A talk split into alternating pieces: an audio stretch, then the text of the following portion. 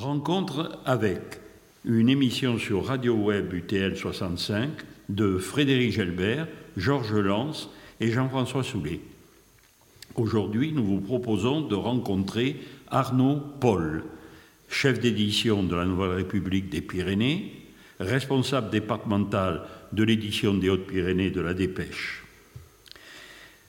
Euh, j'ai le sentiment, Arnaud Paul, que vous êtes tombé très tôt dans la marmite du journalisme, euh, parce que je vous connais donc depuis une trentaine d'années et je vous ai toujours connu, euh, à part une passion pour la photographie dont nous reparlerons tout à l'heure, je vous ai toujours connu dans la profession de journaliste.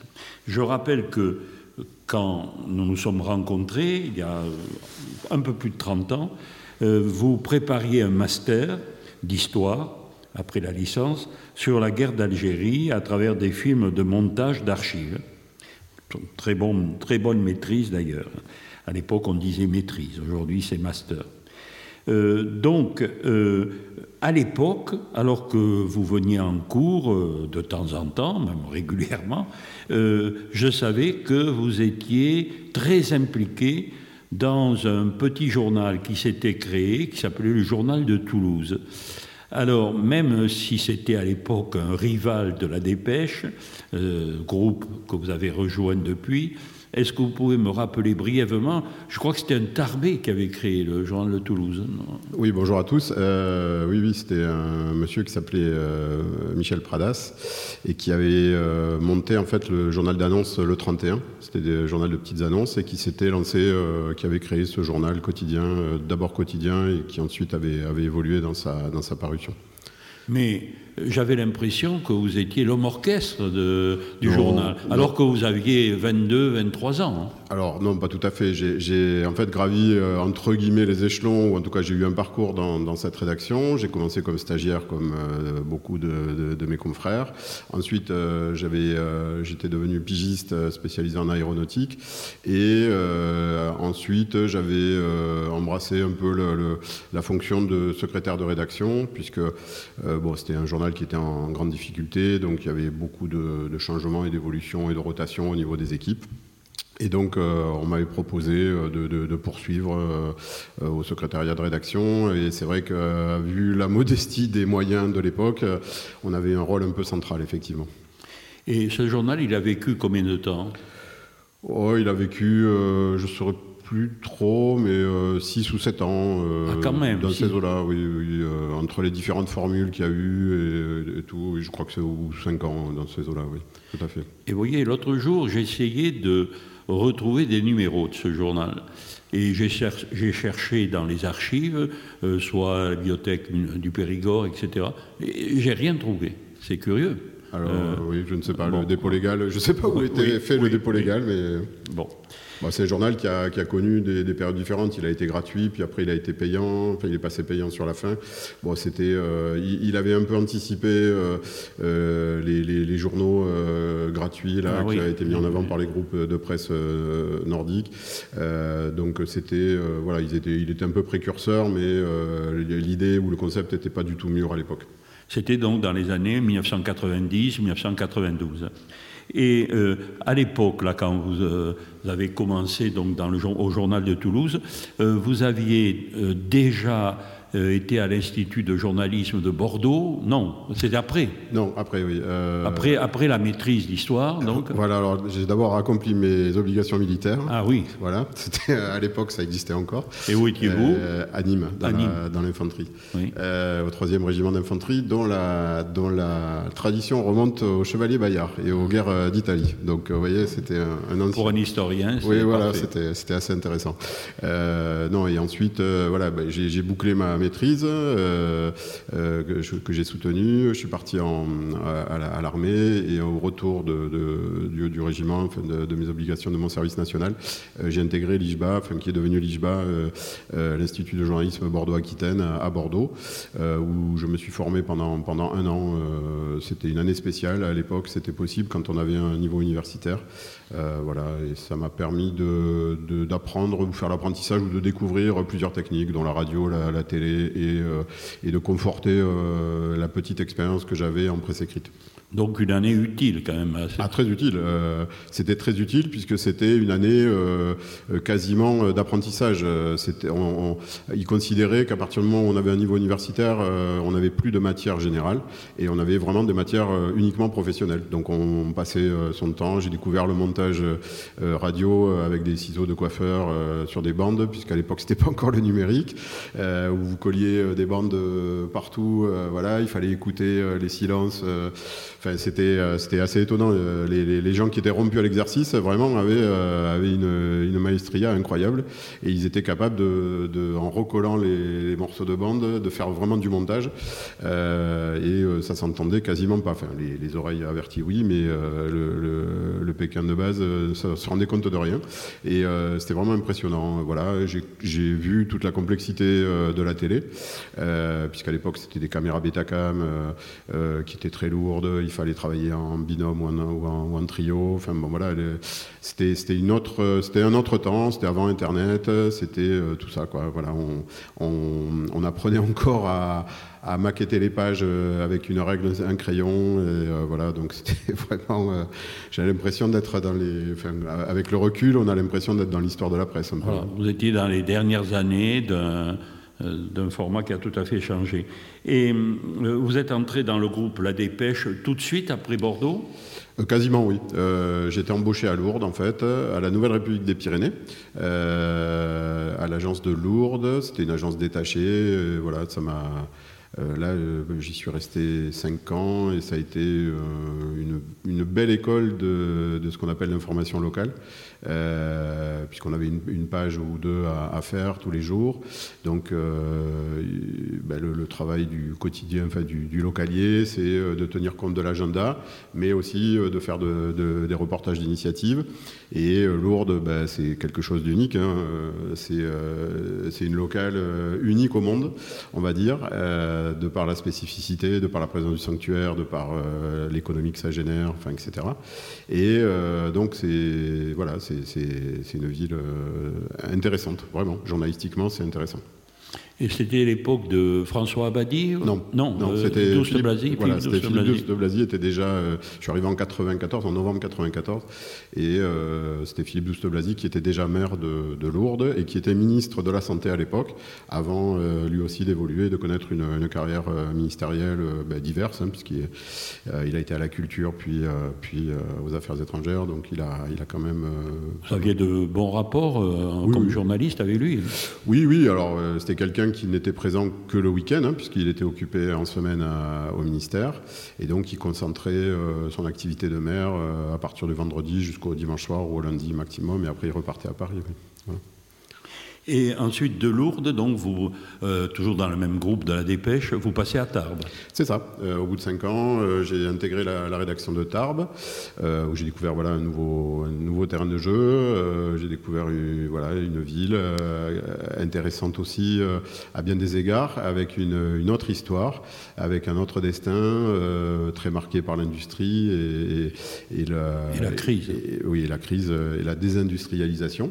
Et euh, c'était intéressant parce qu'il y a, bon, il y a des, problématiques bon, qu'on retrouve dans tous les départements ruraux ou dans tous les départements de, de, de la chaîne des Pyrénées, euh, avec euh, des problèmes bah, liés à la présence de services publics, à la désindustrialisation. C'est toute la question, c'est comment on rebondit, euh, comment en fait on, se lance ou on imagine un nouvel avenir. Et ça, c'est en tant que journaliste, c'est très intéressant de, de, regarder, de, sentir un peu le, terrain et le, territoire. les, journalistes, un peu, c'est des, chiens qui ont la truffe au vent, donc il faut, euh, il faut être capable de renifler un peu et d'observer et de, capter euh, les, signaux faibles parfois, qui peuvent devenir des choses beaucoup plus importantes après. vous voyez, je me faisais la réflexion l'autre jour là, l'université de technologie de, Tarbes. Euh, ben, c'est un dossier qui est vieux de plus de 20 ans. Euh, on, avait, on avait failli l'avoir à l'époque, euh, mais un ministre en avait décidé autrement et avait attribué la création d'une université de technologie au territoire de Belfort. bon, pour, ministre des Armées, peut-être, non, non. Peut-être. voilà. Donc l'arbitrage n'avait pas été favorable à Tarbes. Et ce que je trouve intéressant, c'est que 20 ans plus tard, les, acteurs locaux n'ont pas lâché et ils sont arrivés à leur fin. Et voilà, et Tarbes a une université de plein exercice aujourd'hui, ce qui est quand même incroyable dans, le, dans les temps actuels. Et ça a été l'occasion rare, il me semble, d'une certaine entente entre les différentes mouvances politiques du département tout le monde, a des moments différents, la droite et la gauche, ont essayé de contribuer quand même à cette création, il me semble. Ce qui est, oui, vous avez complètement raison. Vous avez complètement raison. Et ce qui est rassurant d'ailleurs, euh, de se dire que finalement il y a des dossiers euh, qui dépassent les clivages politiques et les petits calculs euh, peut-être des uns des autres. J'en sais rien, mais en tout cas, voilà, c'est quelque chose qui transcende et qui permet de porter le territoire. il faut pas se faire d'illusions. On a, on a un département euh, ben, qui est éloigné de la, la métropole régionale. C'est un, atout, c'est un avantage, c'est aussi un, handicap. Mais euh, on est capable. On a un bassin industriel qui est toujours euh, d'aplomb, qui, qui, a repris des couleurs, qui innove. et comment accompagner ben, justement ces entreprises qui sont innovantes. les entreprises locales ont parfois du mal à recruter. Donc avoir une université de, de plein exercice, ben, mmh. c'est très favorable. Et puis, il faut pas oublier le côté un peu social c'est-à-dire euh, vivre à Tarbes, c'est moins cher qu'à Toulouse, à Bordeaux, à Montpellier, à Paris. Donc faire des études euh, dans la proximité, ça peut arranger beaucoup de familles. Donc c'est des offres euh, et donc ça permet de, qualifier le, territoire, ça permet à sa population de, de, s'élever et puis d'avoir des perspectives d'avenir. voilà, c'est intéressant et c'est aussi un facteur d'attractivité pour le territoire. D'ailleurs, l'IUT et l'ENIT, qui sont les deux pôles de la nouvelle université, euh, je pense, ont eu un vrai succès. Et euh, l'IUT s'agrandit, euh, donc cette université de technologie, c'est vraiment une nécessité. Mais même si vous en avez parlé dans la République et la dépêche, de, ça y est, de partir du 1er décembre, comme ça, on a une université, il me semble que la population, euh, vous n'en avez pas assez parlé, et eux-mêmes n'en ont pas assez parlé.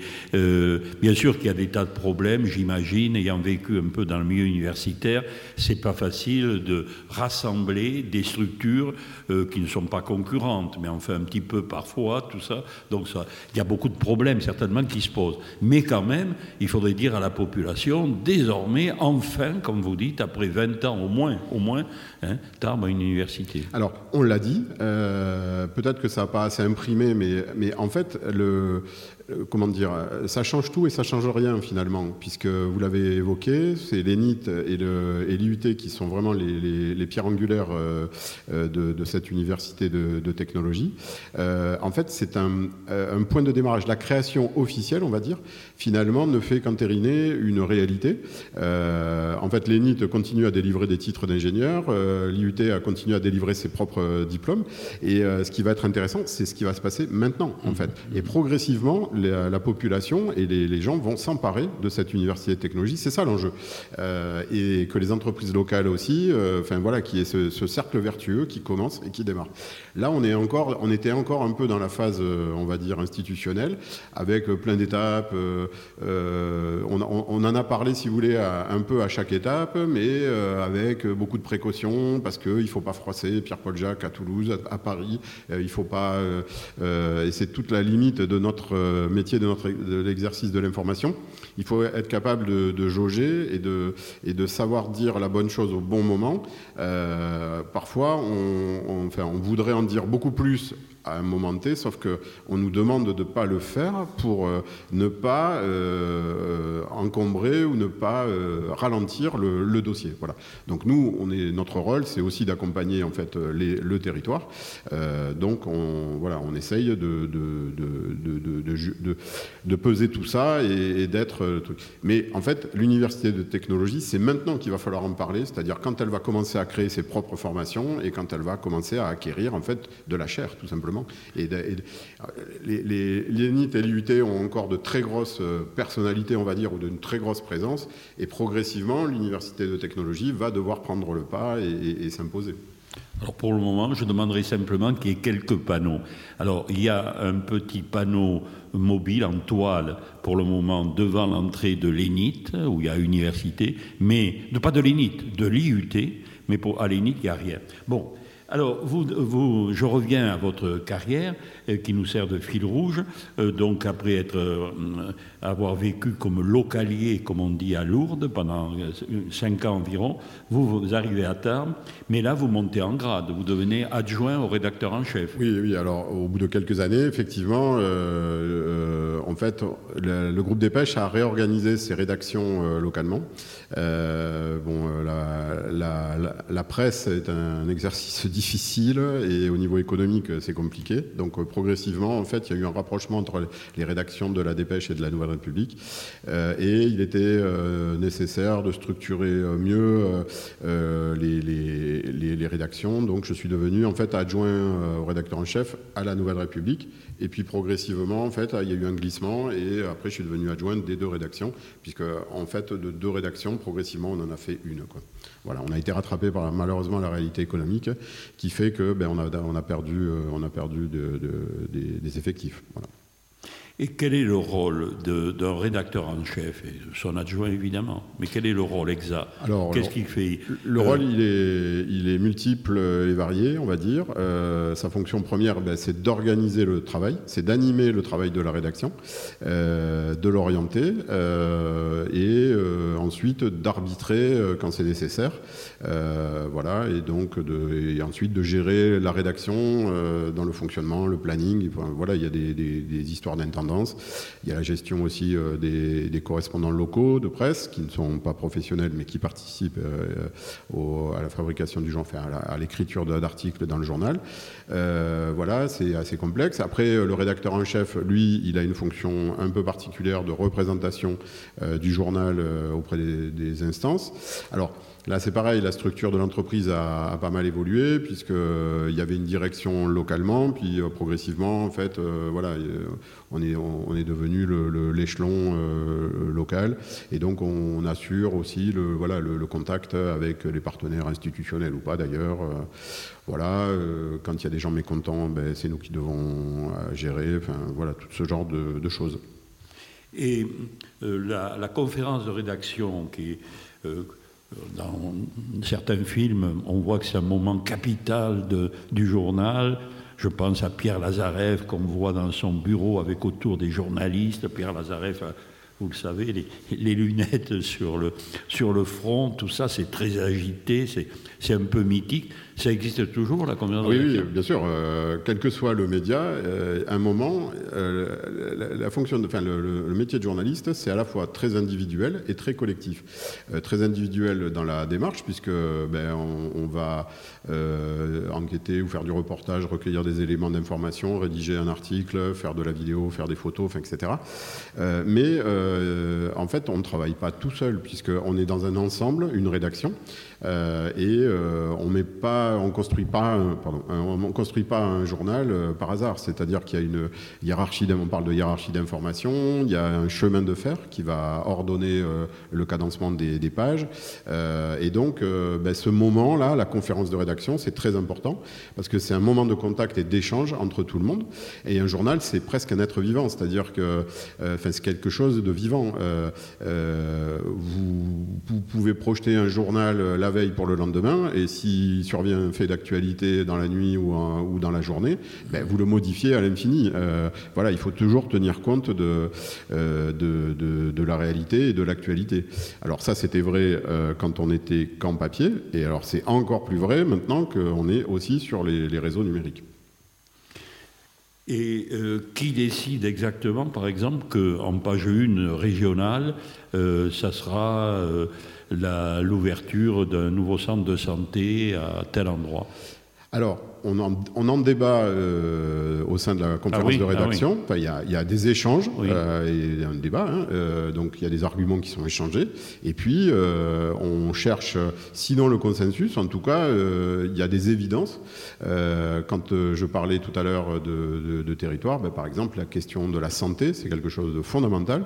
Enfin, de vraiment, on parle de, de problèmes de démographie médicale, enfin, d'offres médicales, etc. donc ça, ça intéresse vraiment nos lecteurs parce que c'est la vie quotidienne, c'est leur vie quotidienne. Euh, donc ça nous paraît très important. Notre prisme, en fait, il est facile à comprendre. Euh, vous regardez un cristal, vous l'éclairez, et nous, notre prisme, c'est toujours le territoire. Toujours. Il faut toujours qu'il y ait un rapport au territoire. On ne va pas parler euh, de l'Ukraine parce que ce n'est pas notre vocation. Par contre, si un Bigourdan, un Haut-Pyrénéen euh, va en Ukraine ou si des Ukrainiens viennent dans les Hautes-Pyrénées, là, ça nous intéresse. Voilà, voyez Et donc, c'est notre euh, quasi-obsession. Hein, notre vocation est là, de parler du territoire. On est une des voix du territoire. Et donc, on, on assume ça. Et on a. Alors, un journal, c'est complexe, c'est compliqué, mais ça a plusieurs fonctions. C'est une fonction il faut que les gens se reconnaissent dedans. Si les gens, euh, vos lecteurs ne se reconnaissent pas dans votre journal, ben, c'est raté. Ça veut dire que l'exercice est raté. Vous pouvez faire un très bon journal, mais si personne ne le lit, euh, bon, ben, ça n'a aucun intérêt. Euh, donc il y a une fonction miroir. C'est un, journal, c'est quelque chose qui crée du lien social. on a quasi, parfois, on nous colle quasiment des missions de service public. J'entends dans la diffusion d'informations, services importantes, voilà, les autorités se tournent parfois vers nous pour diffuser un, certain type d'informations. On n'est pas du tout rémunéré pour ça d'ailleurs, et alors qu'on n'est on est, on n'est pas des services publics, hein, on n'est pas rémunéré par les impôts des, citoyens. Donc euh, on est des entreprises, mais euh, on assume aussi cette fonction-là parfois.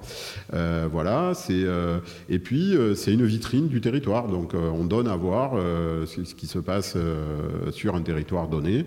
voilà, c'est notre, notre mission, c'est notre vocation. Donc, euh, après avoir passé 17 ans et un mois, paraît-il, euh, dans les Hautes-Pyrénées, euh, vous partez pour le Tarn, vous allez être, pour l'Ariège, excusez-moi. Vous allez être responsable donc de l'édition de l'Ariège. Donc, c'est en novembre 2011 que ça se passe. ce départ, il est provoqué par vous euh, ou euh, suscité par la direction, ou les deux euh, Parce que 17 ans dans un endroit, vous êtes devenu, vous avez beaucoup d'avantages, vous connaissez très bien tout le monde, tout ça, donc pour vous et pour le journal, c'est quand même une perte un peu de, vous envoyer dans un département que vous connaissez infiniment moins bien. Alors oui, c'est une perte, mais c'est aussi, euh, comme vous le dites, 17 euh, ans, au bout d'un moment, on est installé, entre guillemets, euh, on est dans une, parfois dans une zone de confort, et c'est un métier où il faut garder quand même, il ne faut pas s'endormir, en gros. donc c'est intéressant d'avoir des évolutions, de changer soit de fonction, soit de, soit de territoire, et de renouveler comme ça l'intérêt à la fois pour le journaliste, et puis aussi pour les lecteurs. Ça permet ben, de, de dire la rédaction, il y a des nouvelles têtes qui arrivent, euh, c'est un autre ton, euh, voilà, c'est un peu une évolution et c'est intéressant. Alors effectivement, c'est intéressant d'avoir des gens qui sont sur le long terme parce qu'ils ont un vécu, ils ont une expérience, une connaissance du territoire intime quasiment, euh, qui est très précieuse parce qu'on gagne beaucoup de temps, on, perçoit tout de suite les enjeux, mais c'est aussi intéressant d'avoir en fait aussi un regard nouveau, neuf, etc. Une rédaction idéale, c'est une rédaction en fait, où, euh, j'allais dire, toutes les générations d'âge sont représentées. Euh, quand, euh, les, générations les plus anciennes tuilent les, jeunes, donc leur amènent des éléments de compréhension ou de contexte, et à l'inverse, les jeunes apportent aussi un regard renouvelé sur des questions d'actualité qui parfois échappent aux plus anciens. Donc une rédaction idéale, c'est une rédaction qui va mélanger en fait les générations et qui va comme ça être au mieux pour observer le territoire et travailler sur le territoire sur lequel elle est positionnée. Alors, quand vous partez pour foi, vous avez une nouvelle responsabilité puisque vous êtes responsable vraiment de l'ensemble. Euh, alors Qatar, vous étiez euh, adjoint. Euh, oui, voilà. oui, voilà. Bon, bah, c'était une évolution de carrière, ce qu'on m'a proposé. Hein. Euh, je ne m'y attendais pas spécialement, mais voilà, il, a été un moment où ils ont considéré que voilà, j'avais peut-être des choses à apporter. donc, ben, j'ai accepté, je suis parti là-bas.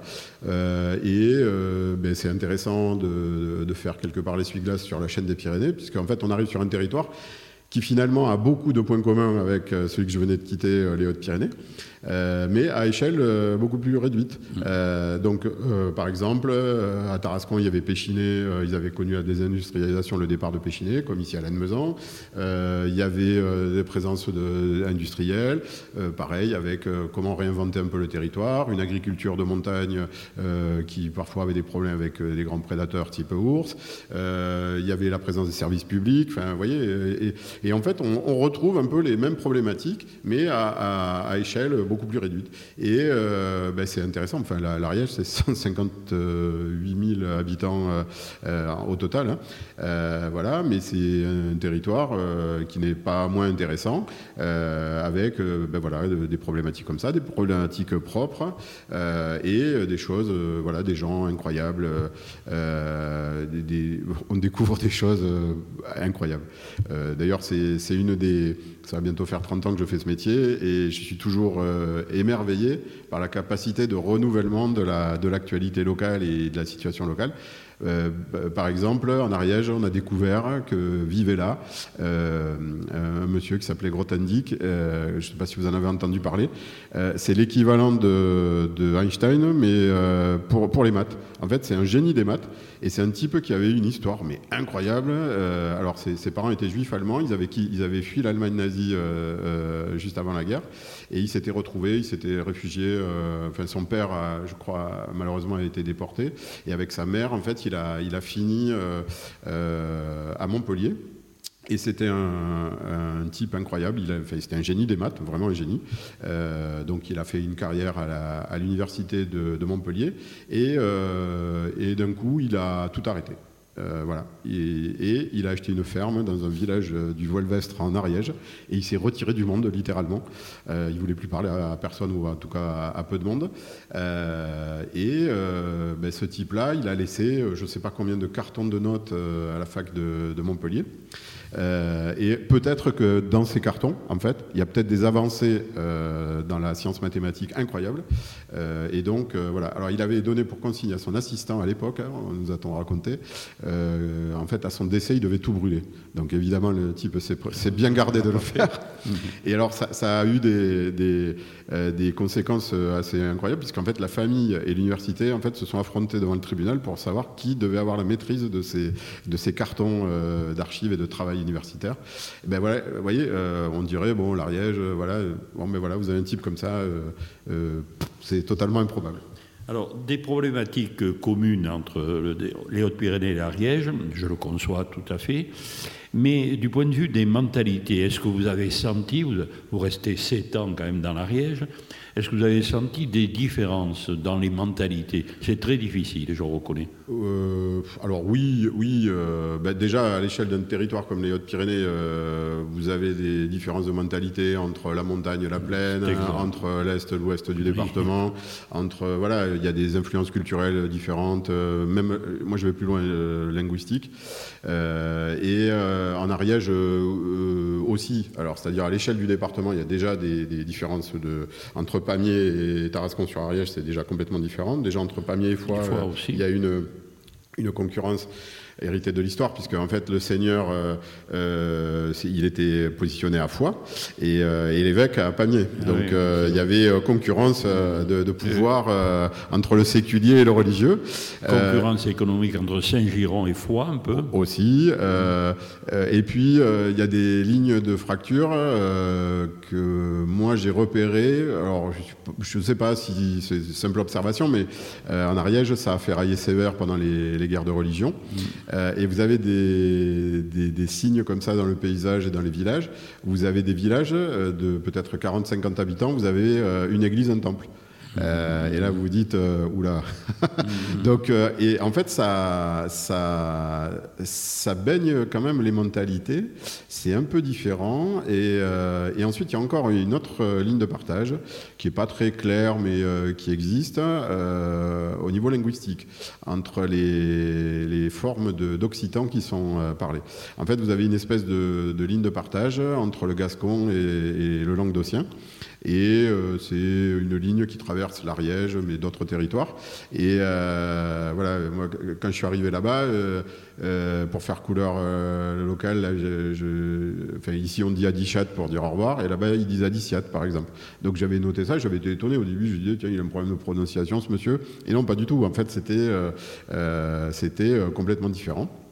Euh, et donc, euh, je pense que tout ça, ça baigne un peu les. Euh, les gens n'ont pas forcément conscience, mais je pense que ça, ça, influence quand même. Et donc, il y a des. Oui, il y a des différences, des, des manières de, de penser différentes quand même, issues, héritées de l'histoire. Voilà, je pense que peut-être, peut-être, il y a un esprit revendicatif quand même, euh, peut-être plus élevé, il n'est est pas nul dans les Hautes-Pyrénées, mais plus élevé, euh, euh, on le voit par rapport à l'ours, bien sûr il y a la guerre des demoiselles, il y a tout cela, donc plus soudé, plus de gauche peut-être quand même, parce que moins radical, plus socialiste Alors oui, oui, complètement socialiste, évidemment. Mais quand je vois l'effondrement du PS en Ariège, voilà, oui, oui, oui. Alors oui, euh, le, le, alors il y avait des, des, poches radicales. Il y a des, par exemple, Tarascon-sur-Ariège euh, était gouverné par un maire radical depuis euh, très longtemps.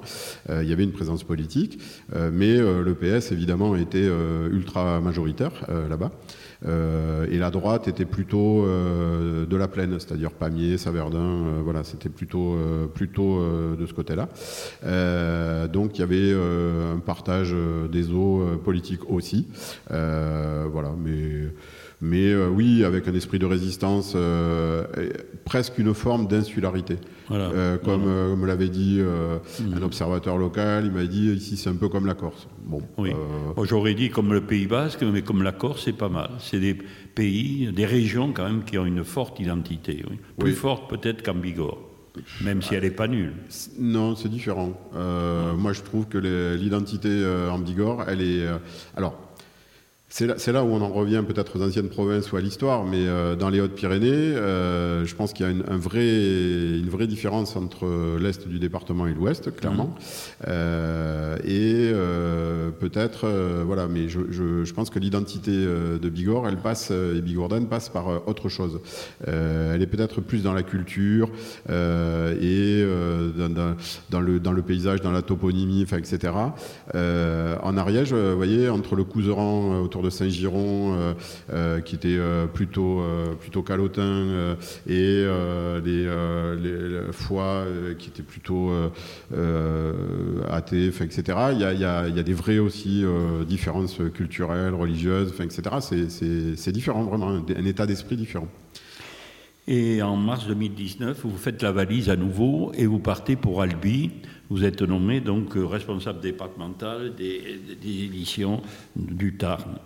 Euh, vous allez rester deux ans. Et demi, oui. Et demi, oui. deux ans et demi. Euh, même question, vous n'êtes pas obligé de répondre, vous pouvez demander un joker. Euh, vous partez à votre demande ou c'est le, la direction toulousaine qui vous le demande En fait, si vous voulez, il y a, y a, plusieurs choses. Dans les évolutions de carrière comme ça, euh, vous pouvez être demandeur, mais si les places sont pas libres, euh, ça, ne mmh. bouge pas. Donc voilà.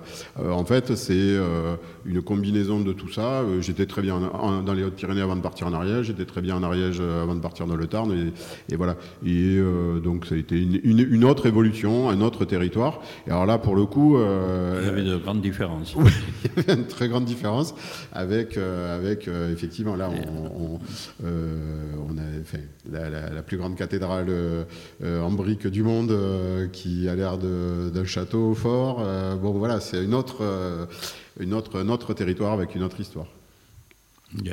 Et euh, donc euh, voilà, à Tarbes à nouveau. Alors je voudrais pour terminer, parce que tout passe vite, euh, les problèmes que rencontre la presse en général, et notamment la presse quotidienne locale, hmm, question publicité, qui, question le, le, lectorat qui, peu à peu devient moins important, euh, avec la concurrence des autres médias, enfin tous ces problèmes généraux que nous connaissons, euh, comment vous les appréciez, vous, au niveau donc d'un département comme les Hautes-Pyrénées euh, Comment vous combattez cela On voit par exemple que c'est un principe de la dépêche apparemment, il y a une véritable dépolitisation de la presse par rapport à ce que nous avons connu, nous mettons dans les années 60, dans le département, il y avait encore Sud-Ouest, donc démocratie chrétienne, Éclair-Pyrénées, très euh, la dépêche radicale, la Nouvelle République radicale aussi, mais avec quelques nuances. Bon, aujourd'hui, sur le plan politique, les choses sont beaucoup moins nettes. Alors, il y a plusieurs choses. D'abord, on vit un paradoxe de l'époque, c'est-à-dire que clairement, comme tous les autres médias papier, on vend moins de papier. Par contre, on n'a jamais eu autant d'audience. Euh, c'est-à-dire qu'aujourd'hui, le groupe des Pages du Midi avec a deux sites internet sur les, Hautes-Pyrénées, la Nouvelle République des Pyrénées et euh, la page départementale de la Dépêche du Midi. Euh, et on atteint des audiences qui sont, qui sont très importante. Euh, le site de la Nouvelle République euh, en 2023, par exemple, c'est 15 millions de visites. Le site de la, page, euh, la home départementale de la Dépêche du Midi, c'est un, peu plus de, 19 millions de visites. Donc si vous additionnez les deux, pour le groupe, vous avez 34 millions de visites sur les sites internet du groupe. Euh, pour un département de 230 000, enfin 235 ou 8 000 habitants, euh, c'est euh, très important. Euh, donc ça fait partie, en fait, euh, euh, ce que vous évoquiez au début, c'est-à-dire les difficultés de la presse. Comment la presse s'adapte ben, Elle s'adapte en se réinventant et en investissant les canaux numériques, puisque maintenant, en fait, les gens s'informent beaucoup grâce à leur téléphone portable. il faut savoir que plus de 80% des, des, consultations des sites Internet se font avec le smartphone. Donc on s'adapte, on fait maintenant de la vidéo, on essaye de... alors ces, ces médias-là euh, ont euh, des avantages euh, très importants, c'est-à-dire on gagne beaucoup en, temps en fabrication, évidemment, puisque c'est quasi de l'instantané, mais ça permet aussi de, donner du sens en mettant en relation des articles qui sont liés. dans un article, dans un journal papier, exemple l'Université de technologie, vous en parlez au mois de mars, au mois d'avril, au mois de juillet, au mois d'août. Euh, si les gens, euh, les lecteurs, ont une bonne mémoire, ils vont, ils vont connecter avec les différents épisodes. L'avantage du numérique, par exemple, c'est que vous publiez un nouvel article et vous pouvez le mettre en relation avec d'autres articles en créant des liens hypertextes, etc. Et là, tout d'un coup, ça prend une dimension euh, importante. On peut créer quasiment des verticales sur des thématiques. et donc, le lecteur est informé ponctuellement, factuellement sur un fait, mais il peut embrasser l'ensemble du contexte et euh, revenir un petit peu en arrière, enfin, rafraîchir ses connaissances, etc. Donc euh, le, numérique a quelque chose de, vraiment magique de ce côté-là. Euh, il a d'autres, il, nous contraint, enfin, ou il nous confronte à des difficultés quand même. alors sans surprise, je vais vous parler des GAFAS, hein, c'est-à-dire les, géants là, de, du numérique, que ce soit Google, Facebook, etc., Microsoft et compagnie. Euh, où là, il y a un, véritable euh, ben, problème de société, un problème de civilisation, j'allais dire presque. Euh, je vais, jusque-là. Puisqu'en fait, plus que jamais, ce sont les détenteurs des tuyaux en fait, qui font l'appui et le beau temps sur les réseaux et sur Internet. donc en gros, nous, alors nous, j'entends, je globalise hein, tous les fournisseurs de contenu, c'est-à-dire quels que soient les journaux, quelle que soit leur position sur le territoire, leur position politique, etc., font du contenu. Et euh, en fait, on est dépendant très fortement de ces euh, détenteurs des tuyaux, euh, Google, etc., avec son, référencement. Et donc, et ils captent entre 70 et 90% de la publicité sur Internet. C'est-à-dire qu'ils nous ont asséché, ils nous ont siphonné littéralement des, revenus économiques. Alors, euh, ben, ça se voit dans. Il y a des conséquences très fortes hein, sur les entreprises de presse, euh, puisque ben, il y a eu des réductions d'effectifs euh, dans de nombreux médias. Il y a certains médias qui ont failli ne pas survivre. Hein. Je pense à Nice Matin, je pense à la Provence a fait aussi l'objet de, de, de, compression. Ouais, de, compression. Enfin, il y en a partout, hein, dans, dans, tous les médias en fait. Combien êtes-vous au groupe La Dépêche dans les Hautes-Pyrénées ah, Aujourd'hui, on est 11 cartes de, presse et on a des renforts euh, ponctuels avec des pigistes euh, qui, viennent. Euh, voilà. Et est-ce qu'il y a quelqu'un qui s'occupe uniquement du numérique? Non Si. Alors, on a un jeune collaborateur là, qui a démarré il y a, six mois environ et qui a une fonction qu'on appelle desker, où il va être, il est destiné effectivement à animer les réseaux, à animer les sites internet, etc. Mais on, participe tous à, l'animation de, ces, de ces réseaux. Voilà. Et quant à la politique, à l'aspect politique, nous, on est les droits dans nos bottes. Hein. on assume totalement nos, nos, nos valeurs, ben, alors radicales, bon, si on veut, mais en tout cas humanistes, tolérantes, laïques. voilà, ça, ce sont nos valeurs qu'on défend. On donne, on essaye de donner la parole à tout le monde. Enfin, je pense qu'on y parvient globalement. on assure une certaine pluralité, un certain pluralisme, en tout cas dans l'opinion.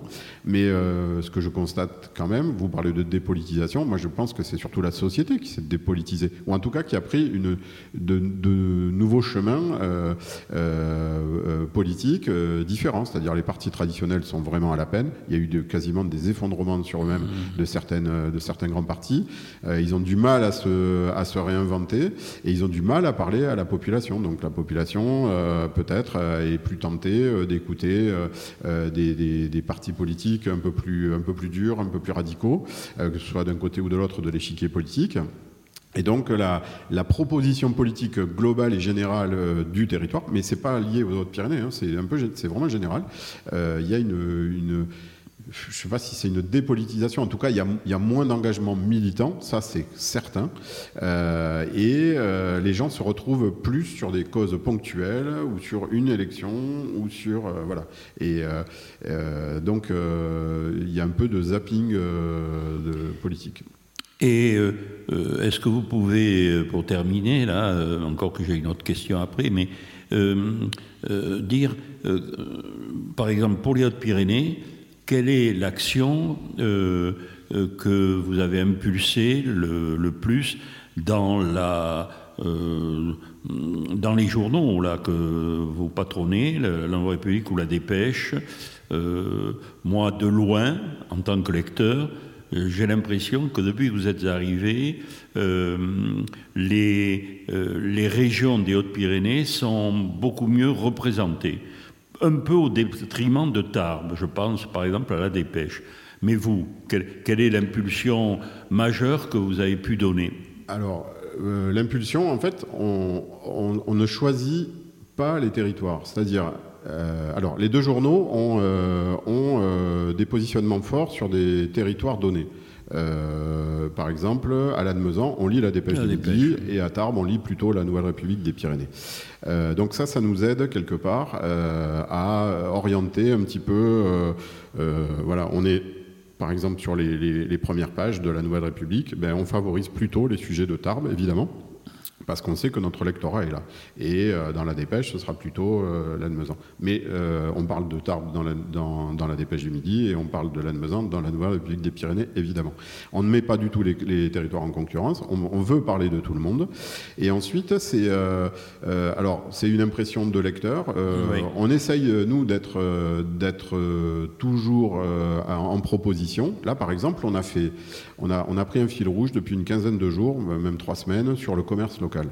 Euh, il y a eu, euh, des, fermetures en, cascade et en série euh, d'enseignes nationales, de franchises nationales qui ont fermé dans les, à Tarbes notamment. Il y, avait une très grosse incertitude sur les galeries Lafayette. voilà. Et donc, Elle n'y est plus?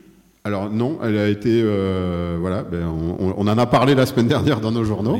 Oui, euh, y a les, les, créanciers ont accepté de, d'effacer entre guillemets 70% de leurs créances. Donc ça a redonné de l'oxygène euh, à la galerie, aux galeries Lafayette sous cette forme. Donc on verra, on espère tous, on croise les doigts que ça tienne.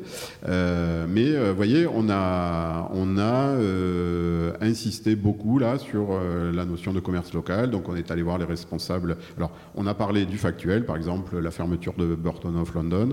on a parlé des différentes fermetures, mais on n'a pas fait du déclinisme. C'est-à-dire on est allé voir aussi, alors l'élu qui est en charge de, qui suit le commerce, qui nous a donné un chiffre étonnant.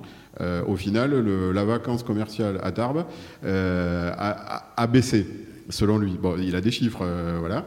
Et ensuite, on est allé voir ben, des responsables commerciaux locaux et on a fait des portraits de, nouveaux commerçants, etc.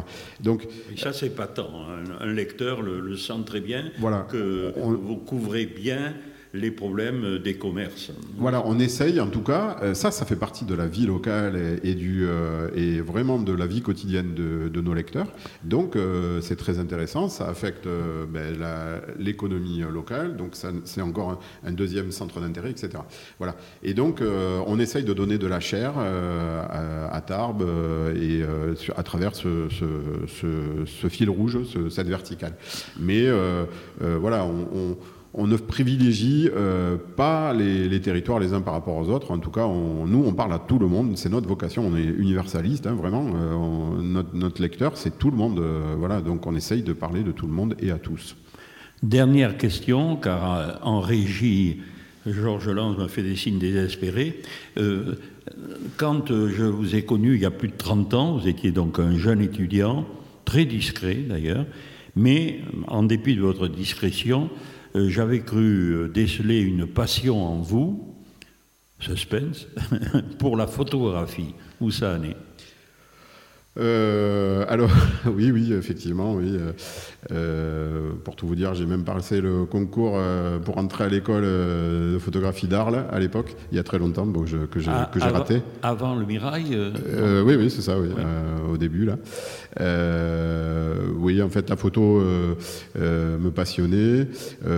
c'est vrai que j'ai même animé un atelier photo argentique où je formais des étudiants, on faisait des stages, enfin, etc un peu formateur photo. Euh, voilà, euh, bon, la, vie est passée par là. Dans, le cadre de mon travail, en fait, j'ai fait beaucoup de photos, euh, mais à, à, fin professionnelle. Donc c'est vrai que j'ai laissé un petit peu, euh, un peu filer euh, ce, de ce, côté-là. Et bon, euh, journaliste, c'est un boulot qui prend beaucoup d'énergie, beaucoup de temps et qui laisse pas beaucoup de, place aux autres choses, aux autres loisirs. Donc, je me suis orienté sans doute vers d'autres choses. Bon, après, je suis devenu aussi père de famille, donc les, priorités ont changé. Hein. Vous avez deux enfants? Deux, filles, oui. Deux filles. C'est ça. Et, vous êtes, j'ai oublié de le dire, originaire par votre famille de Muret, oui, la région de Muret. C'est ça, dans, la région toulousaine. Et euh, voilà, et donc, euh, oui, il n'est pas impossible qu'un jour je, m'y remette un peu. Bon, là, c'est pareil, en fait, la digitalisation a presque tout changé. Euh, il y avait un aspect technique de développement, etc., qui était intéressant. Il y avait toujours cette incertitude de savoir ce qu'on allait sortir comme film et comme photo. Ben maintenant, en une seconde, vous voyez le résultat de, vos images. Voilà, il y a un petit peu moins de magie. Mais euh, il y a aussi euh, beaucoup plus de, puissance technique, vous avez une infinité de possibilités, euh, c'est quand même quelque chose d'incroyable. En tout cas, si vous voulez vous ressourcer pour la photographie, je vous annonce que l'année prochaine, on aura un atelier photo avec, animé par M. Rousseau. merci beaucoup Arnaud Paul et au revoir. À bientôt et merci de votre accueil.